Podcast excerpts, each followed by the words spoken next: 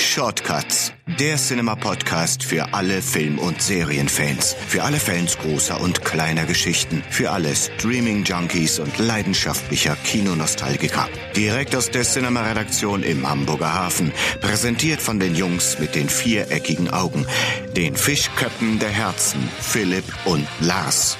Moin Moin, herzlich willkommen zu den Cinema Shortcuts, dem Podcast der Film- und Serienzeitschrift Cinema. Hier sind wieder Ente und Käfer, hier sind die Nacktschnecke und der Grottenolm, hier sind Lars und Philipp. Hallo Lars. Hallo Philipp, was für eine Begrüßung. Ich habe eigentlich eine ganz andere erwartet. Welche denn? Das verrate ich dir gleich. Ja, du, was, warum gleich? Mach doch jetzt. Nein, ich, ich dachte, du äh, kommst zumindest einmal nochmal auf Batman und Robin. Aber naja, Also, nee, das machen wir jetzt weil es heute so gut passen würde. Heute so gut passen würde. Ich weiß, wusste schon gar nicht mehr, wie du dich anhörst. Ich sehe dich ja über dem Flur, du redest ja bei der Arbeit eigentlich nie. Weil ich nichts zu sagen habe. Das- Das, ist, wer ja. keine Inhalte hat, Da der, war kann wieder. damit auch nicht glänzen. Da war es wieder dein altes Problem. genau. Wir haben uns das schon lange nicht mehr gehört und ihr habt uns vor allen Dingen schon lange nicht mehr gehört. Hier mal wieder ein großes Entschuldigung. Warum? Das sagen wir euch gleich. Wir hatten nämlich doch jede Menge auf dem Zettel und organisieren, äh, waren am Organisieren dran an vielen Dingen. Auf die können wir gleich näher eingehen. Unbedingt. Heute wird so eine Art Sondersendung. Also es erwarten euch nicht die üblichen Themen. Das heißt, Soundcheck wird heute leider nicht stattfinden, auch Heimkino nicht. Wir werden uns auf einen einzigen Film konzentrieren. Deswegen wird die Sendung auch etwas kürzer. Aber wir haben drumherum noch ein paar Goodies gestrickt, äh, die es in sich haben, die ich sehr schön finde, die wir euch dann einspielen werden. Sehr, sehr lustig auf jeden Fall. Ne? Die Sendung wird so 20 bis 20 Minuten bis drei Verrat Stunden, nichts. fünf. Was ich ja immer noch dazu schneide. Also schauen wir einfach Ja, mal, stimmt. was am Ende dann rauskommt. Irgendwelche Outtakes wieder. ja. Und wenn, wenn ich unsere Musik noch eine Stunde laufen lasse Das, im Abklang. Wollen wir erstmal mit so ein paar Sachen machen, die wir äh, anfangen, die wir in den letzten Monaten geplant haben und Du- die jetzt Gestalt annehmen und ja, die jetzt stattfinden. Genau. Ist doch vielleicht ganz gut. ne, was hat uns äh, an der Podcast-Aufnahme gehindert? Fang doch mal an. Herr Schulze. Doppelpunkt. Herr Schulze. Genau. Was, was haben Sie recherchiert? Also, wir, es gibt ein Podcast live wieder. Letztes Jahr hatten wir das ja mit Highlander in Hamburg gemacht und dieses Jahr soll das natürlich auch wieder passieren. Ihr habt uns ja schöne Mails geschickt, welche Filme ihr gerne mal auf der großen Leinwand sehen würdet. Und äh, ja, wir haben jetzt einen Film ausgewählt und zwar geht es um Scarface, nicht das Original, sondern mit Brian De Palma und mit Al Pacino. Ja. Äh, ja, schön drei Stunden Gangster-Action, fantastischen Film, Al Pacino als Tony Montana. Und den zeigen wir am 4. November im UCI Kinopalast in Othmarschen in Hamburg. Direkt an der Autobahn ist das. Und davor werden wir eine halbe Stunde, dreiviertel Stunde über den Film sabbeln. Das nehmen wir natürlich wieder auf, dass ihr euch das dann auch später anhören könnt. Ähm, Und da die gibt's eine Menge zu erzählen. Genau, die Entziehungsgeschichte, wie De Palma das gemacht hat, wie er das überhaupt an der Zensur vorbeigebracht hat, weil äh, das Wort Fuck taucht ja doch sehr oft auf, genauso wie ähm, ja, Gewalt, obwohl man gar nicht so viel sieht, aber man sieht es in, in den Augen und im Gesicht der Leute, wenn dann Leute zum Beispiel zersägt werden. Mehr sage ich nicht. Aber darauf freue ich mich sehr. Ähm, die Tickets dafür könnt ihr euch äh, über cinema.de ordern, beziehungsweise auf cinema.de gibt's die Infos dafür, das sind die Weiterleitung und da findet ihr alle Infos zu unserem Live-Podcast-Event. Wir werden wieder hübsche T-Shirts anziehen, es gibt wieder Tassen, da freue ich mich auch wieder drauf. Genau, wir wir greifen ja ab, was wir können. Äh, Wir werden auch sicherlich, äh, weil es so gut ankam, ein kleines, ein kleines Quiz so zwischendurch dann auch mal Ein Quiz. machen. Ein Quiz machen ein, wir. Ein Quiz machen so wir ein auch. paar Fragen in die Runden werfen Genau. und ähm, äh, in die Runde werfen und das, ähm, da schauen wir mal. Wir müssen uns natürlich entschuldigen bei allen Leuten, die aus dem Süden Deutschlands kommen oder aus dem mittleren Deutschland, aus dem östlichen Deutschland, die vielleicht jetzt nicht so die lange Anreise auf sich nehmen, ähm, um nach Hamburg zu kommen. Würden uns natürlich sehr, sehr freuen und auch nach dem Film gerne noch ausgiebig quatschen beim Bier oder, na, du trinkst ja eher so Kiba, ne? Ich bin mir so Maracuja-Show. Aber das ist ja, genau. Ja, Aber vielleicht eine gute Gelegenheit, in die schönste Stadt äh, Deutschlands äh, dann auch mal einzukehren. den meisten Ein Brücken, Anlass. mehr Brücken als Venedig heißt es auch immer. Genau. Ich weiß nicht, ob wirklich irgendjemand mal nachgezählt hat und wenn hatte der sehr, sehr viel Zeit. Ja, aber es Das gibt, heißt, wir es glauben gibt so das Leute. Es Wir glauben Leute. das einfach. Also, wie gesagt, am 4. November in Hamburg Live-Podcast mit Scarface vorab. Das ist die eine Sache. Das hat etwas genau. Zeit Dann gefressen. mache ich schon mal einen Haken hinter. Genau. So. Und dann gibt's noch etwas, das ist in dem nächsten Jahr allerdings erst. Das Das ist dann noch ein bisschen größer als unser Live-Podcast, obwohl wir ja wissen ja nicht, wenn, so, wenn ihr uns die Bude einra ein ähm, rennt da im Kino. Aber das, was wir nächstes Jahr noch machen, am 11. März und am 12. März 2020, ist ein bisschen größer. Denn dann heißt es Beam Me Up William Shatner. William Shatner kommt nach Deutschland und wir sind dabei. Das heißt, einmal in Essen und einmal in Berlin äh, wird William Shatner auf der Bühne sein. Es wird der Zorn des Khan gezeigt.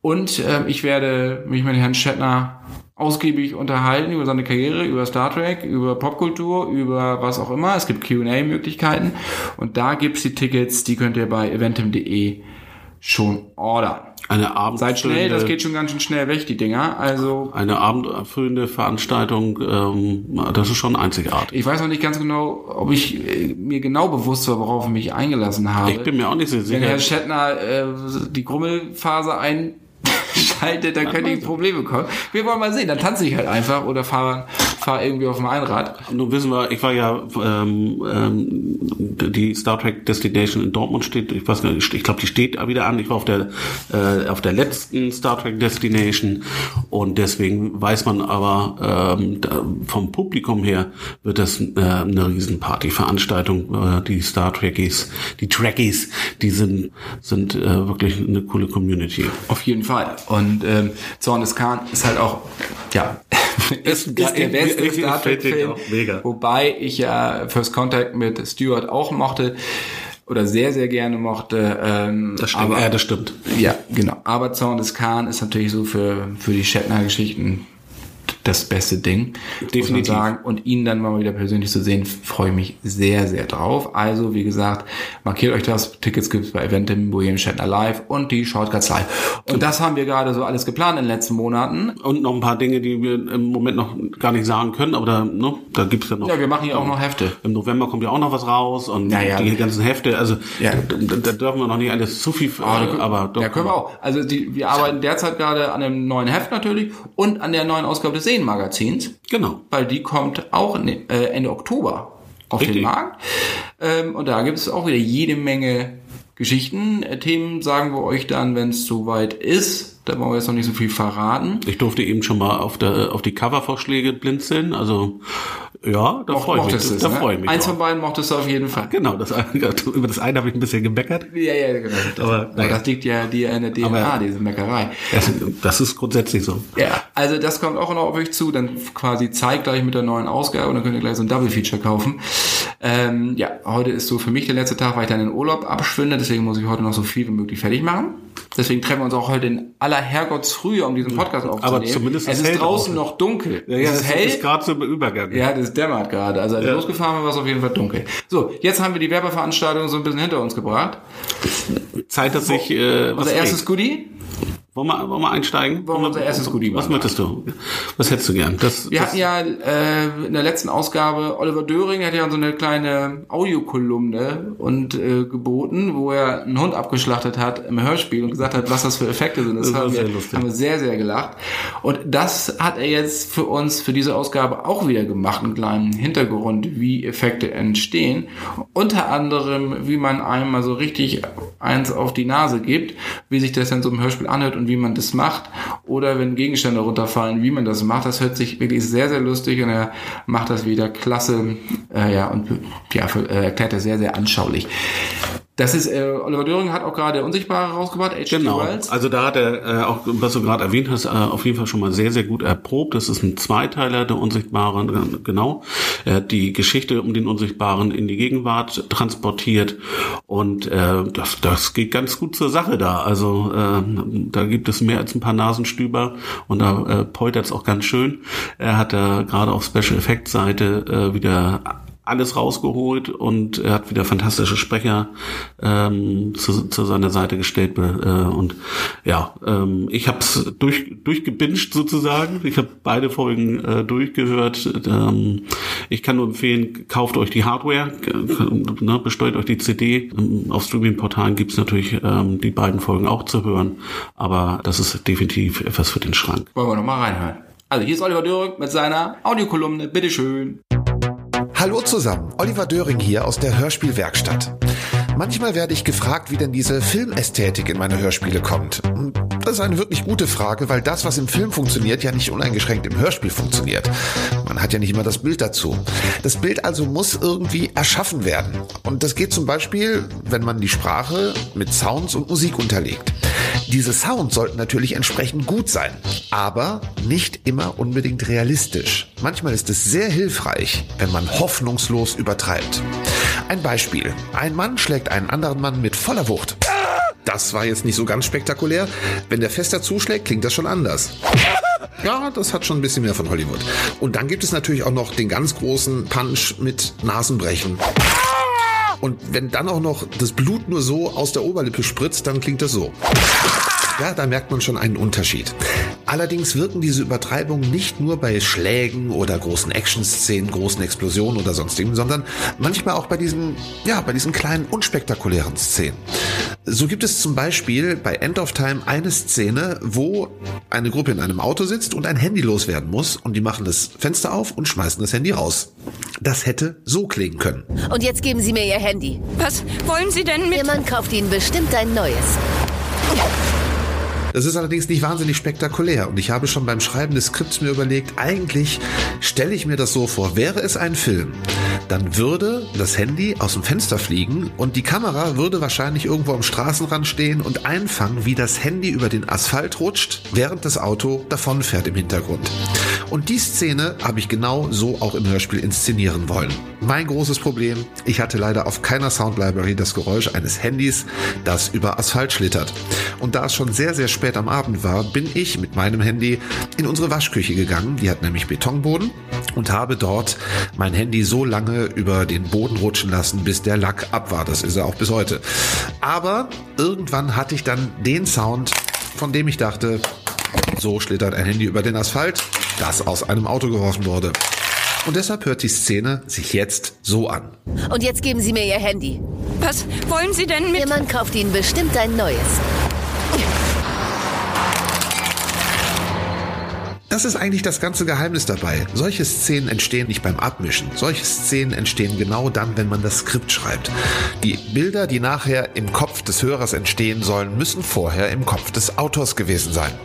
Ich hoffe, ich konnte damit einen kleinen Einblick geben in die Welt des Hörspielmachens und hoffe, wir hören uns beim nächsten Mal wieder. Bis dann, euer Oliver Döring.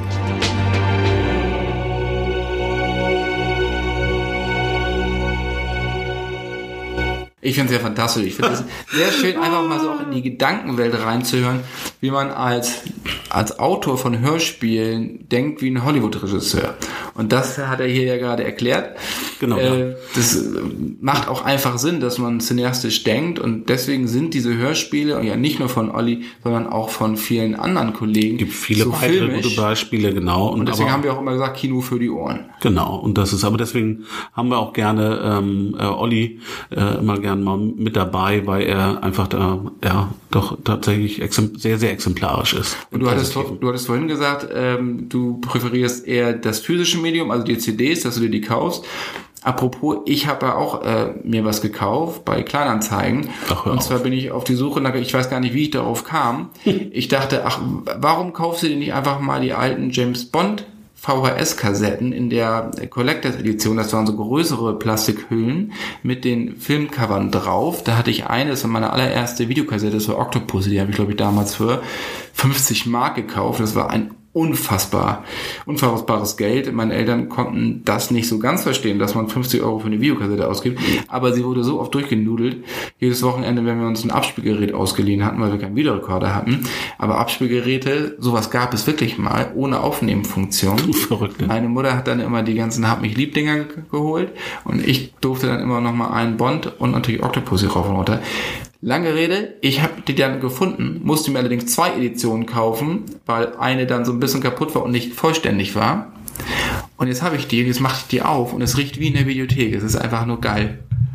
Ist ein bisschen wieder. Jetzt stehen sie im Keller, aber ich, ich ja, hab genau. sie. Ich Und hab sie. Du wirst sie nie wieder rausholen. Aber Ich ist ja noch einen wunderbar- Videorekorder. Aber es ist wunder- wunderschön. Ich habe einen Videorekorder, ich habe auch noch einen Adapter für, dass ich das als? Smart TV. Ja, und da ist noch das alte Warner-Logo, das war damals noch, da hat Warner die rausgebracht und nicht wie heute Fox. Also, da, naja, man Nerdkram halt. Zu Recht. Und das ist auch vollkommen in Ordnung. Apropos altes Warner-Logo, kommen wir nämlich zu unserem Hauptding heute. Film, den wir gerne besprechen möchten, der am 10.10. rauskommt. Und zwar ist es Joker. Joaquin Phoenix, ihr habt viel davon gehört und ist auch gerade auf dem Titel unserer aktuellen Ausgabe. Da haben wir eine epische Hintergrundgeschichte. Ich übertreibe nicht, die ist wirklich ewig lang und ewig gut, davon auch mal abgesehen. Kollege Wiebeck hat, ist da richtig in die Vollen gegangen. Hab's äh, sehr intensiv äh, durchgelesen. Ja, äh, sehr lesenswert. Hast du was gelernt, ja? Ich, ich lerne hier jeden Tag etwas dazu. Ja, da, da, Also- kommt selbst, da kommt selbst Herr Schulz ins Stocken. Ja, da ist, wenn gibt immer die ist, ist jetzt Joaquin Phoenix als Joker, ist er jetzt besser als Heath Ledger? Also ich finde schon, aber das muss man ein bisschen mit, äh, ja, mit, mit Abstrichen sagen, weil Heath Ledgers Interpretation ist einfach eine ganz, ganz andere. Heath Ledger hat eher einen Comic-Joker verkörpert, genauso wie Jared Leto, den ich auch nicht schlecht fand in Suicide Squad. Aber Joaquin Phoenix ist für mich insofern einfach eine völlig jetzt eine andere Hausnummer, weil der schauspielerisch nochmal eine Schippe drauflegt. Ja, und äh, tatsächlich ja äh, im Vergleich jetzt zu den, äh, er ist ja der fünfte Joker-Darsteller ähm, im Kino, sozusagen, hat ja angefangen mit Cesar Romero, äh, Batman hält die Welt im Atem, ne, das war ja die, die, die Kinofassung äh, der Serie, äh, dann hatten wir ja Jack Nicholson, äh, alias äh, Jack Napier, a.k. Joker, Heath Ledger und ähm, genau Jared Leto, aber er ist der erste, der wirklich, wo es keine wirkliche Comic-Vorlage gibt, ne, also der Regis, äh, Re- Regisseur, der, äh, der, der gute Herr Phillips, hat äh, sich so ein bisschen lose an äh, der, der Grafiknovelle äh, The Killing Joke orientiert, aber das war eben wirklich nur eine Inspiration. Aber er hat sich jetzt nicht äh, komplett an die Geschichte orientiert. Da gibt es ein paar Überschneidungen, aber äh, wirklich sehr, sehr. Jared Leto war mehr Killing Joke, also von dieser Genau, von diesem genau. ganzen Wahnsinn. Und hier geht es ja wirklich darum, dass es ein psychisch labiler, abgehaltener Comedian ist, beziehungsweise jemand, der gerne Comedian sein möchte, gerne ein Clown sein möchte, ein gefeiter Clown sein möchte, psychische Probleme hat, mit seiner Mutter zusammenlebt und in einer Zeit lebt, nämlich in den 80ern, ähm, wo es nicht so schön war auf den Straßen. Ähm, Von es Gotham ist- City. es sieht aus wie New York, ist auch in New York gedreht. Und die Inspiration hat Todd Phillips von den Scorsese-Filmen, sowas wie Hexenkessel, King of Comedy und natürlich Taxi Driver. Und das da ist haben wir aber auch schon mal, allgegenwärtig. genau, da haben wir schon mal einen sehr, sehr großen Unterschied. Ähm, wenn wir jetzt mal auf ähm, 1989 wieder ähm, die kleine Zeitreise machen, wo Gotham, ähm, dem dann Jack Nicholsons Variante Jack Napier rumlief, das war sehr, sehr stark an Chicago angelehnt. Und jetzt haben wir mehr so, ein, so eine New York-Optik. Ja, ne? Das also ist auch sieht- relativ... Die Taxen, ähm, die Ratten, die irgendwo laufen, wie es in den 80ern halt auch war, bevor sie aufgeräumt haben. Ne? Ähm, und diese Trostlosigkeit, das, das spielt da alles mit rein. Und dann gibt's halt einzelne Momente, wo es bei ihm halt knack macht, wo er dann wirklich in den Wahnsinn mehr und mehr abdriftet, weil er keine Hilfe bekommt, weil Sozialleistungen gestrichen werden, wie auch immer. Äh, Das ist kein Happy Clappy Film, das muss man ganz klar so sagen. Das, ist schon in ein hartes ist es Drama. R, R, also R-rated, ja, genau. Genau. Ähm, die Gewalteruptionen sind auch schon hart, aber kommen immer aus der Handlung heraus. Also es ist kein Splatter, sondern wenn der das Messer in die Hand nimmt, dann geht's auch zur Sache. Ähm, das kommt aber auch erst wirklich spät im Film. Ich will ja gar nicht groß spoilern. Das wissen wir ja, dass er natürlich dann zum Joker wird. Deswegen heißt der Film auch. Genau, ja Ähm, vom- aber dieser, die, dieser Prozess, wie der von diesem wirklich psychischen Außenseiter zu diesem Crime Lord wird, ja, ähm, das ist wirklich unfassbar toll gemacht. Du bleibst bei dieser Figur, die ist tragisch, die ist nicht sympathisch, aber die, man hat schon Mitleid und nachher hast du halt kein Mitleid unbedingt mehr. Und die Batman-Geschichte schwingt unterschwellig mit, weil wir spielen, sind natürlich in Gotham, so, das ist klar. Genau, aber es ist Und- sehr, sehr, ist sehr, sehr in, dem Hinter, in den Hintergrund geraten Ja. ähm, und bildet nur. Also Batman taucht nicht auf. Genau. So viel kann man das schon mal aber sagen. es tauchen Die Wayne-Familie taucht Die- auf. genau, die taucht Thomas auf. Wayne, also der Vater von Bruce Wayne, Alfred Pennyworth Batman. taucht auf, also so ein paar Genau. Protagonisten Ja. ähm, aus dem aus dem Batman-Universum. Martha Wayne. Genau. genau. Aber es ist nur das Grundgerüst, ne, das, das, das Setting, ohne jetzt äh, da noch ähm, weiter ähm, in die Tiefe zu gehen. Also für mich ist das der, muss ich wirklich sagen, der Film, der mich in diesem Jahr bislang am meisten gekriegt hat. Er hat zu Recht, er hat dann natürlich auch seine Vorschusslorbeeren schon bekommen. Er hat seinen ähm, den Goldenen Löwen schon ähm, auf dem Filmfestival in Venedig erhalten und damit ist er ja auch der erste, die erste ja lose Comic-Verfilmung muss man immer sagen. Es ja, ne, gibt ja keine keine wirkliche Adaption, aber äh, ne, die Joker-Figur, äh, aber die erste Comic-Verfilmung, die auf auf so einem äh, angesehenen Festival äh, tatsächlich auch so einen Preis einheimst. Ne? Das ist ja schon schon auch ähm, schon ein kleiner äh, Ritterschlag ne? für, mhm. für das Machwerk, auch wenn die Kritiken natürlich auch so ein Machwerk. ja, genau. Aber du hast es ja schon gesagt, ja. ne? äh, Martin Scorsese sollte ja auch ähm, ähm, eigentlich ja mit in die Produktion einsteigen. Das ähm, hat er, ich glaube, Irishman aber dann irgendwie vorgezogen. Ähm, die die Inspiration und die die und da sind schon viele Dinge übernommen worden auch ne, als als Idee das ist dann schon schon sehr deutlich äh, natürlich auch zu sehen. De Niro ist dabei und genau. wie ich auch sagte, das, das alte Warner Logo kommt am Anfang, also du bist so gleich in dieser Zeit drin. Das ist äh, wie gesagt und das ja, tolle also eigentlich ist es ja die äh, nimmt er ja nimmt dieser Film alles, was so in den letzten Jahren sehr sehr spannend war, ne? also diese diese diese Retro-Geschichten, die ja sehr beliebt sind im Moment.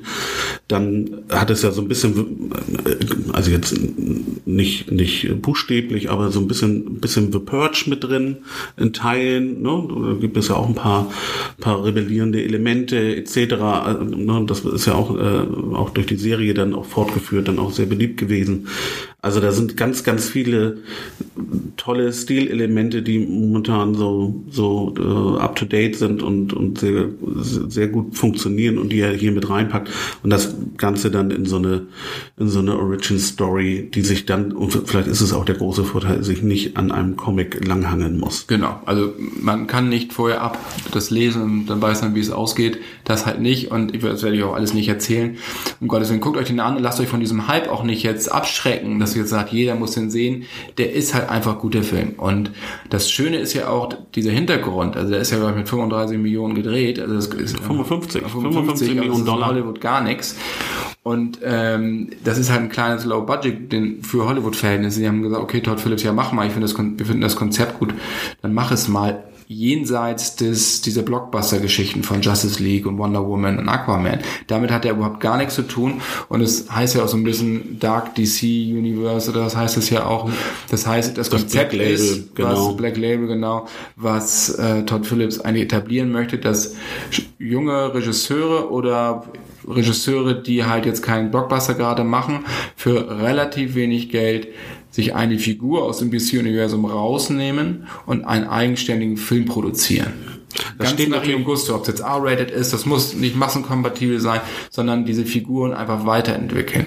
Natürlich, bei Joker ist es so, der Bogen wird geschlagen, also man hält sich das offen, ob man zu dem nächsten Batman vielleicht gehen kann. Also die es sind Bezüge da, muss es aber nicht. Man kann auch einfach einen zweiten Joker drehen. Dann ist das auch vollkommen in Ordnung, ohne oder, Batman auftauchen Oder sich einen anderen Protagonisten suchen. Ich wie mein, auch immer. Na, wir erinnern uns ja gern ähm, an Danny DeVito als Penguin im zweiten, damals Tim Burton ähm, äh, Batman-Film. Äh, Und ähm, da sieht man ja, was man auch aus dieser Figur machen kann. Ja, also ähm, sowas also könnte man auch machen. Genau. Also, also die, die Bösewichte, der Riddler und so, die bieten genug also ich weiß ja nicht, wie du, ich weiß nicht, wie, wie tief du immer in den Comics drin warst, aber ich fand jetzt im direkten Vergleich mit Marvel beispielsweise die Bösewichte aus dem DC-Universum immer etwas ikonischer. Ohne Frage. Ne? Und das ist genau dieser Vorteil, den sie haben, auch wenn jetzt Suicide Squad nicht funktioniert hat. Aber das hat auf jeden Fall ja ein gewisses Potenzial ja auch aufgezeigt. Ja, aber die kennt ja halt auch keiner. Ne? Das war ja genau das Problem. Gut, Gut aber das hat gerade auch keiner. Hat auch keinen. Aber auch gerade Warner und DC standen ja immer dieser Kritik auch, dass sie äh, es nicht hinbekommen, dieses, dieses MCU ähm, genauso zu etablieren für sich, also so ein ne, DC äh, Expanded Universe. Mhm. Ähm, aber vielleicht ist es jetzt genau die Chance und vielleicht ist es die Nische, die sie gebraucht haben, indem sie äh, hier ein hochwertiges, sie sind wieder genau da, wo sie herkommen, eher düster. Ne? Also ne, das ist ja auch, während Marvel ja immer ein bisschen lustiger war, sich nicht immer ganz so ernst genommen hat in den Filmen, dafür die Serien ernster war, war es ja dann äh, bei DC immer ja genau andersrum. Die CW-Dinger sind ja immer ein bisschen leichter, mhm. ähm, aber die Filme sehr, sehr ernst. Das ist jetzt auch wieder sehr deutlich ernster. Aber vielleicht ist es einfach, vielleicht muss man da einfach jetzt auch mal einen Fall einfach setzen und sagen, das ist, das ist das, was DC-Kinofilme ausmacht und unsere Nische und da bleiben wir jetzt bei. Finde ich Ja. auch. Und Also ich auch wenn Catwoman ist jetzt nicht damals hinbekommen aber es ist nach Catwoman jetzt auch tatsächlich ja. auch der erste Film, der au, au, außerhalb äh, Wie Doc mochte ich gern von Wie Doc. Wie Doc war ein großartiger Film, Gerard Depardieu, der war visuell wirklich Wahnsinn. Ja, aber Catwoman war ja wirklich eine, Das war- eine glatte Sechs. Das war, ja, also selbst Halle Berry hat äh, in, in ihrem Outfit. alles, das war alles von vorne bis hinten war das scheiße, tut mir wirklich leid. ja, war große Scheiße. ja. So, und aber ich finde gut, dass sie es trotzdem gewagt haben, jetzt äh, aus diesem Batman-Kanon heraus sich wieder eine Figur ähm, einfach zu nehmen. Und Joker ist natürlich auch eine heikle Sache. Und das auch noch äh, jetzt in, in, und in diesem Jahr, wo Batman äh, sein 80-jähriges Jubiläum feiert. Also Herzlichen Glückwunsch von dir. Ja, Happy Birthday, Bruce. Ähm, Sie hatten ja eigentlich auch ursprünglich geplant, äh, natürlich einen Batman-Film zu machen im Jubiläumsjahr. Jetzt haben sie sich den, den, den Bösewicht, der, ich glaube, ein oder zwei Jahre später in den Comics dann aufgetaucht ist, dann so, das ist natürlich auch heikel. Hätten, hätte das jetzt nicht funktioniert, äh, hätten sie sich ganz schön lächerlich gemacht. Und jetzt haben sie den Goldenen Löwen in der Tasche und äh, die on, ne? Genau. Und alle lieben den Film. Und gut, sie haben mit Joaquin Phoenix jemanden gefunden, der aus daraus alles rausholen wollte, ne? Und nach Matthew McConaughey und Christian Bale ähm, in die in die Abnahmen, in den Abnehmen-Wahnsinn mit eingestiegen so. ist. Ne? Er hatte da über 23 Kilo abgenommen. Ne? So. Ja, Nein, aber das ist ja, ne, er ist ja, ne, auch er hat ja sich auch auch optisch und körperlich da Ja, auch strapaziert, um die die Rolle so wie er sich das zusammen mit Todd Phillips vorgestellt hat, dann auch ähm, auch optisch dann rüberzubringen. Genau. Also wenn ihr noch mehr wissen wollt über Joker, ich glaube, die Gefahr ist, wenn wir weiterreden, dass wir zu viel spoilern und das wollen wir natürlich Wir haben, wir haben ziemlich um den heißen Brei Ja, gesprochen. ich, ich finde auch. Ähm, Aber ich- ich bin auch sehr gesagt, gespannt Die auf aktuelle. Ausgabe, die könnt ihr nicht übersehen, die ist nämlich sehr knallig gehalten. Ähm, da habt ihr die große Zielgeschichte mit Joker und auch noch zu Scarface, da haben wir auch ein Making-of zu Scarface drin. Da könnt, Schlagen den könnt ihr schon mal ein bisschen mit ins Thema hineinschnuppern. So sieht das aus. Das war so das Kernthema heute und wir haben uns abschließend haben wir noch ein kleines Goodie. Wir haben ja letztes Mal ähm, aufgerufen, dass ihr uns doch mal eure Audio-Files schicken mögt, so eure Geschichte mit Cinema, was äh, eure Geschichte, wie ihr zum Film gekommen seid. Und da haben wir einen sehr schönen Clip gekriegt von Helmut, ein langjähriger Cinema-Leser, der war auch auf der Cinema-Leserreise mit und ist wirklich ein wahnsinniger Film-Nerd. Ich durfte weiß ich ihn, persönlich. genau, ich äh, durfte ihn äh, letztes Jahr ähm, bei unserer ersten Genau. äh, Live-Podcast-Session Ja, genau. kennenlernen. Wer war, war bei Highlander dabei? ein dufter Typ, darf ich einfach mal so sagen. Aus dem hohen Norden und der fährt wirklich auf irgendwelche, auf wie regelmäßig auf äh, Comic Conventions. Ich glaube, der hat ein riesiges Archiv mit Stars und ihm und Autogramm Pure- pure. Leidenschaft. Der lebt die Leidenschaft vollkommen. Und der hat uns mal einen kleinen Clip geschickt, wie er zu Cinema gekommen ist und wie so seine Filmleidenschaft entstanden ist. Und den werden wir euch nicht vorenthalten, aber vorher wollen wir uns vorher schon verabschieden oder wollen wir das erst danach machen? Wir machen es danach. Dann machen wir es danach. Also, Hört erstmal, äh, lauscht nochmal Helmuts Stimme und Genau. dann kommen wir nochmal wieder. alles klar, bis gleich. Okay, ja, meine erste Begegnung mit Cinema. Ähm, da muss ich klein wenig ausholen, aber im Grunde ganz einfach. Meine Kinoleidenschaft, vorher war ich auch im Kino, aber meine Kinoleidenschaft begann mit dem mit dem ersten Krieg der Sterne Film im Februar 78 und ähm, damals zu der Zeit war das Problem ja wirklich, wie komme ich an Infos über Filme? Gab kein Internet, im Fernsehen war auch sporadisch was, wie kennen Sie Kino, ähm, wenn ich mich da noch alles so recht erinnere, aber auch meistens immer zu Zeiten, wo man gar nicht mehr wach sein durfte.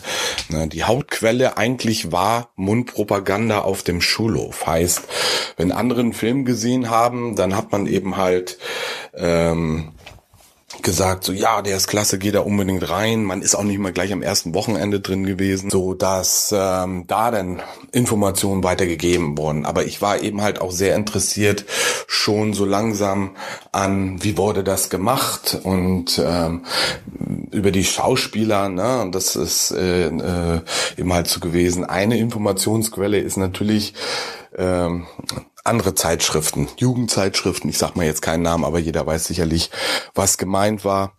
Ähm, Aber es gab wirklich nicht viel. Und da bin ich dann äh, im Oktober 81 direkt übers Cover, weil ich weiß das noch wie heute, da war das Cover ähm, nämlich das Boot. Und da bin ich dann wirklich über eine Filmzeitschrift gestolpert und das war die Cinema. Und von da an gab es eigentlich auch kein Halten mehr. Und ich habe mir die erst, also diese erst meine erste Ausgabe gekauft ähm, mit das Boot drauf. Und dann ging's los, jeden Monat wurde gekauft. Es gab damals schon so Sonderhefte und natürlich das erste Ziel war, ähm, ich, ich glaube, ich weiß das jetzt gar nicht, äh, welche Nummer das war, 39, ist egal, weiß ich nicht, will ich auch gar nicht jetzt hier raushauen, aber das Ziel war einfach dann auch jetzt schon mittlerweile ähm, ältere Ausgaben zu bekommen. Oder dann gab's diese Programmheftchen, ähm, ja, dann hat man sich eben halt auf die Jagd gemacht. Ähm, und dann war nachher auch wirklich äh, so, ich sag mal, Cinema war und ist bis heute meine Nummer eins. Man hatte dann mittlerweile auch nachher äh, ein Abo und es gab natürlich auch noch viele Konkurrenzzeitschriften, die ich dann nebenbei gesammelt habe.